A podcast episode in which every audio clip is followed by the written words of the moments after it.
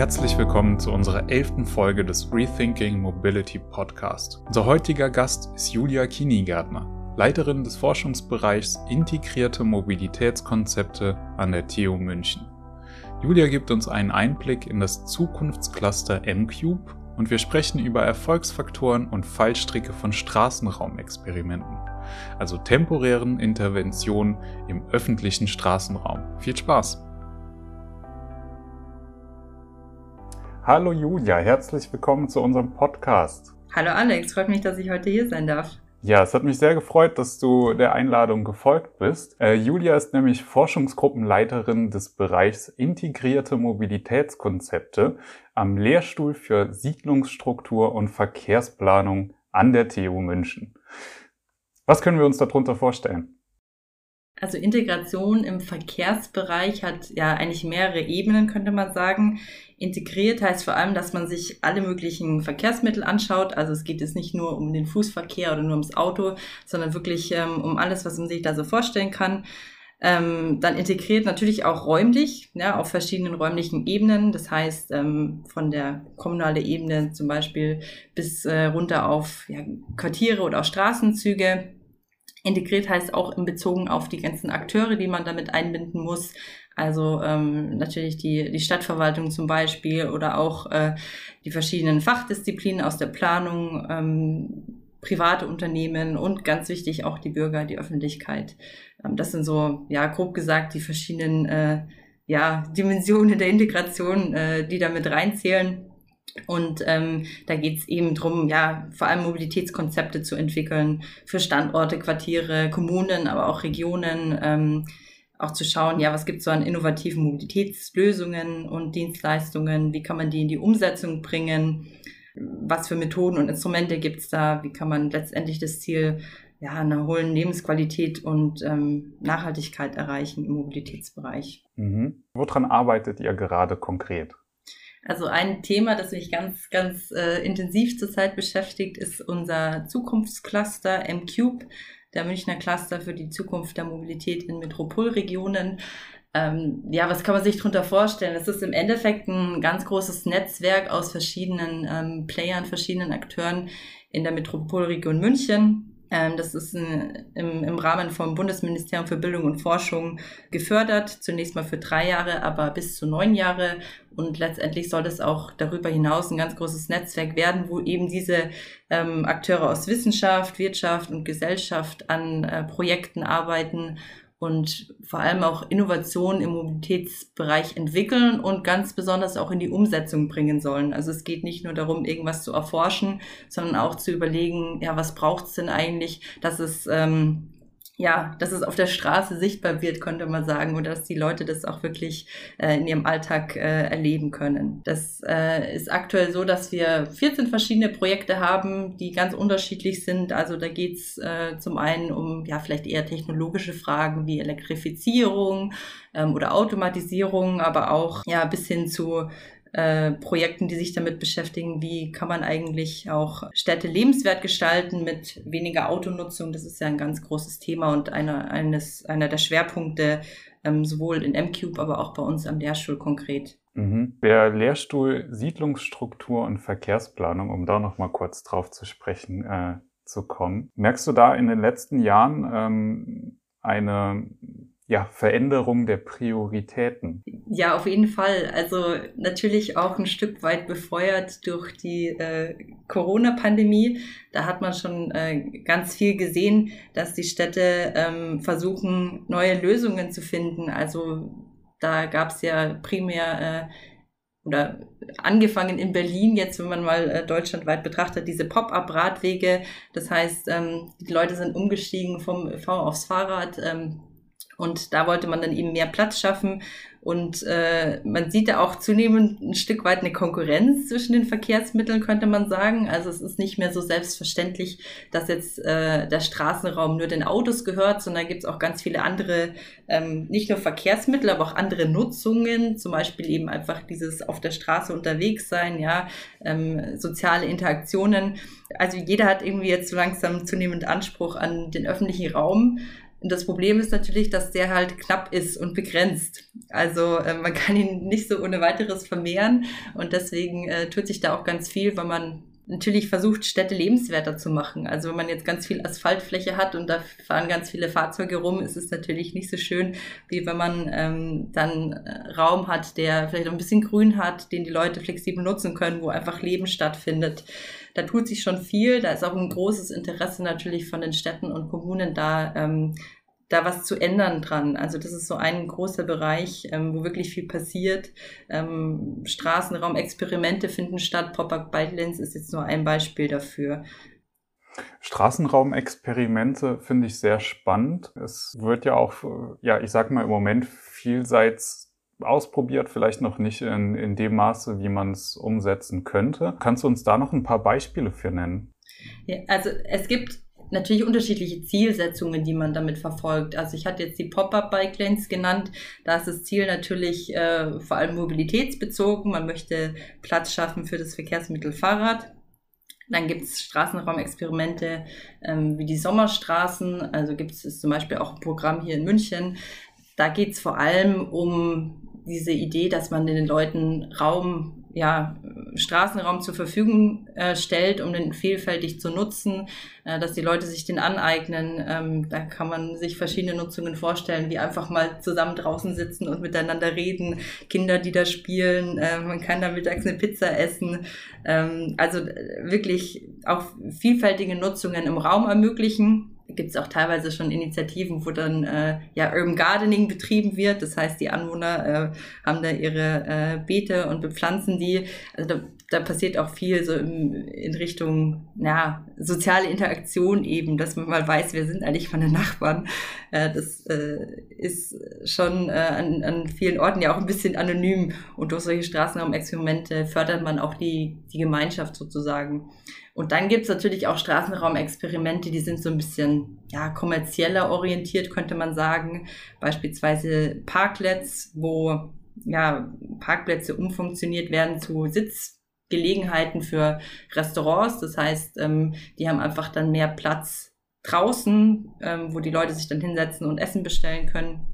Auch da gibt's in vielen Städten ja auch schon Programme. Das ist jetzt alles nicht unbedingt neu, aber wie gesagt, durch Corona ist es auch äh, an vielen Stellen ganz stark, äh, ja, hat, hat so, so einen Aufschwung erfahren, könnte man sagen. Also das finde ich sehr spannend. Wir wissen ja aber auch von, äh, von, ich sag mal, wo solche Experimente umgesetzt werden, ähm, dass es da häufig erstmal einen Widerstand gibt. Typischerweise sind das auch, äh, ist das der Einzelhandel, der damit vielleicht Einbußen äh, ähm, im äh, Umsatz ähm, mit assoziiert. Wie werden die denn angenommen? Was sind da die Barrieren und äh, was kommt am Ende dabei raus? Habt ihr da auch schon äh, Daten zu? Ja, also wir haben mal so ein bisschen geschaut, jetzt konkret für München, was für verschiedene Experimente wurden da schon umgesetzt und haben versucht herauszufinden, was sind eigentlich so Erfolgsfaktoren oder vielleicht auch Fallstricke, die einem da begegnen, und ein großer Erfolgsfaktor von diesen Experimenten ist eben, dass es ein Experiment ist. Also es ist nur temporär, das ist ein gewisser Zeitraum, da probiert man mal was aus und allein dadurch kann man schon die Akzeptanz erhöhen, weil wenn es nicht klappt oder wenn die Leute das blöd finden, kann man entweder was ändern oder man kann es auch einfach wieder zurückbauen und hat dann den, ja, den ursprünglichen Zustand wieder. Also es ist jetzt keine dauerhafte äh, Umgestaltung, dass man da jetzt groß mit dem Bagger anrückt und ganz viel äh, Geld verbuddelt, sondern ähm, man hat wirklich kurzzeitige, relativ äh, günst, kostengünstige Interventionen und ähm, das ist an sich eigentlich auch sowas wie ein Beteiligungsinstrument, weil da kann man die Leute dann wirklich mitnehmen. Man kann ihnen zeigen, so sieht es dann oder könnte es aussehen, wenn man die Straße eben nicht für Parken oder Fahren nutzt, sondern für andere Zwecke.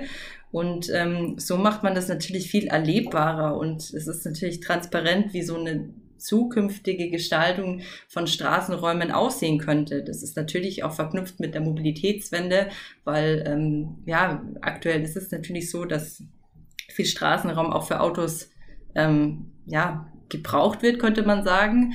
Aber ähm, wenn man den Leuten so vermitteln kann, naja, wenn jetzt äh, zum Beispiel äh, euer Auto, das 90 Prozent der Zeit nur rumsteht, vielleicht gar nicht mehr braucht. Ihr habt da tolle Alternativangebote, Carsharing, äh, guten öffentlichen Verkehr, ihr könnt auch mal zu Fuß gehen oder Fahrrad fahren. Dann kann man mit diesem Raum, der dadurch frei wird, sozusagen auch andere schöne Dinge machen. Also, wie du schon, schon sagst, der Widerstand ist anfangs oft groß, aber durch diese Experimente hat man dann auch die Möglichkeit, in den Dialog zu gehen, mit den Leuten Bedenken auszuräumen. Und oft zeigt sich dann auch, dass es ähm, ziemlich gut ankommt. Also hier in München gab es ein Experiment in der ähm, Einkaufsstraße, in der Sendlinger Straße, ein einjähriges Experiment, wo genau diese Bedenken, die du genannt hast, natürlich aufkamen. Also wie kommen die Leute zu meinem Laden, wenn sie da nicht mehr parken können und wie ist es mit den äh, Fahrzeugen, die da auch die Geschäfte beliefern müssen. Alles kann man eben ausprobieren und sieht dann, dass ähm, ja manches vielleicht gar nicht so ähm, schlimm ist, wie man es erwartet. Im Gegenteil, also wenn die Leute da äh, eine attraktive Fußgängerzone haben, so wie es jetzt auch ist, dann ähm, ist es natürlich nicht gerade schlecht für den Umsatz. Ähm, und für andere Dinge, wie jetzt zum Beispiel die Logistik, muss man natürlich dann Lösungen finden in, im Dialog mit den Leuten. Aber genau das ist ja auch das Ziel von diesen Experimenten, dass man da einfach mal ins Gespräch kommt und ähm, ja, wie gesagt, Lösungen ausprobieren kann die können natürlich auch scheitern, äh, aber das Wichtige ist, dass man daraus lernt und äh, es dann eben besser macht. Da spielen natürlich verschiedene Akteure und Akteursebenen eine Rolle. Wie genau geht ihr damit um? Also unser Motto in MCube könnte man sagen, ist miteinander möglich machen. Und genau darum geht's dann eben. Also in allen Projekten, die in MCube stattfinden sollen, ja, Vertreter aus diesen Bereichen Wissenschaft, Wirtschaft und Gesellschaft mitmachen und das hat auch gut funktioniert. Das ist in allen Projekten so. Ähm, man sieht da an vielen Stellen natürlich, dass man auch schon so ein bisschen, ja, sieht, die, die, die Leute sprechen nicht unbedingt immer dieselbe Sprache, aber ich glaube, genau das braucht's, dass man äh, sich einfach mal drauf einlässt und die verschiedenen Perspektiven auch ja aufeinander ja, zukommen lässt. Und das äh, hilft eigentlich auch vielen ähm, Disziplinen dabei, immer anders zu denken. Ähm, das heißt ja nicht, dass man äh, immer nur in die eine oder die andere Richtung gehen muss, sondern man findet da oft auch äh, Zwischenwege und so entstehen dann auch die besten Lösungen. Also das ist zumindest unser Credo es funktioniert eben nicht, wenn jeder in seinem Kämmerchen da sein eigenes Ding macht, sondern man muss eben offen sein. Es reicht nicht einfach nur tolle Technologien zu entwickeln, sondern man muss natürlich auch dafür sorgen, dass die Gesellschaft das annimmt, dass die Leute das akzeptieren und äh, das dann auch so nutzen, dass es sein Potenzial entfalten kann. Und ähm, das entsteht eben eigentlich primär dadurch, dass diese verschiedenen ähm, ja, Stakeholder in den Projekten zusammenkommen, miteinander arbeiten und sich auch untereinander, also ähm, unter den Projekten vernetzen. Da gibt's eine Reihe von äh, Events und Formaten, da sind wir aber gerade noch im Aufbau.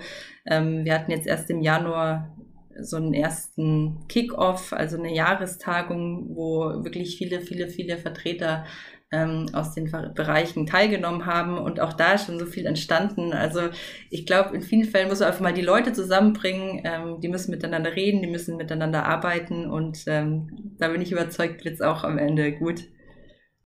Was ist denn eure Lösung dafür, ähm, solche, solche Netzwerke auch zu verstetigen? Ich denke, dass es, oder zumindest eigener Erfahrung nach, ist das auch äh, immer etwas schwieriger. Nach so einem Workshop ähm, gehen die Leute wieder eigene Wege oder nach einem Zusammenkommen. Ähm, hast du da eine, eine Lösung? Ja, das ist eine gute Frage. Wir entwickeln da natürlich auch Lösungen. Wie gesagt, das soll ja auch wirklich äh, sich verstetigen und langfristig ja, soll München dann auch eine Modellregion werden für genau solche Fragen? Ähm, ich glaube, dass es sich nur dann selbst trägt, wenn alle die, die da mitmachen, auch Mehrwert sehen und bereit sind, da zu investieren. Also wenn alle sich denken, ach, das ist nur noch so ein weiteres Netzwerk und das, da wird viel geredet, da passiert aber nichts, dann ist es natürlich keine gute Basis für eine Verstetigung. Ähm, aber letzten Endes muss man da auch was mitnehmen und dann sind natürlich auch alle, die da mitmachen, die Unternehmen, die Städte, ähm, auch die äh, Universitäten bereit, da was einzubringen. Und dann glaube ich wirklich, dass es langfristig auch ähm, ja, Bestand haben kann. Langfristig wäre dann auch schon das Stichwort. Vielen Dank schon mal für den ähm, Einblick. Wie stellst du dir denn persönlich die perfekte Zukunft beziehungsweise Zukunftsmobilität vor? also ich sehe das immer so, dass wir die Mobilität hat ein ganz großes Dilemma. Also auf der anderen Seite, auf der einen Seite brauchen wir Mobilität.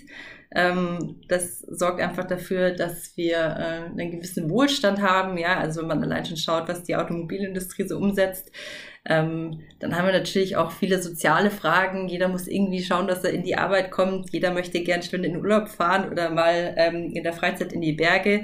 Also Mobilität ist einfach nötig. Das Problem ist aber, diese ganzen negativen Auswirkungen sind einfach gewaltig. Also ähm, vom Klimawandel wird ja ständig gesprochen, ähm, aber jetzt haben wir viel auch über Flächenverbrauch zum Beispiel geredet in Städten. Also das sind ja alles Probleme, die wir haben. Also man hat Vorteile und auch Nachteile. Ähm, für mich wäre die ja optimale Mobilität der Zukunft eine Mobilität, die es schafft, dieses Dilemma zu lösen. Also dass man insgesamt einfach eine hohe Lebensqualität für die Menschen erreicht, ohne dass man jetzt äh, den Planeten völlig verausgabt und äh, diese ganzen äh, negativen äh, Effekte hat, die wir jetzt äh, ja an vielen Stellen einfach sehen und äh, vielen Stellen auch Probleme verursachen.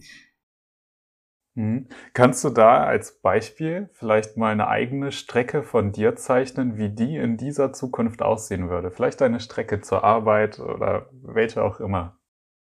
Also meine Strecke zur Arbeit ist momentan schon äh, mit, ich meine, relativ geringen negativen Kosten behaftet, weil ich mit dem Fahrrad in die Arbeit fahre.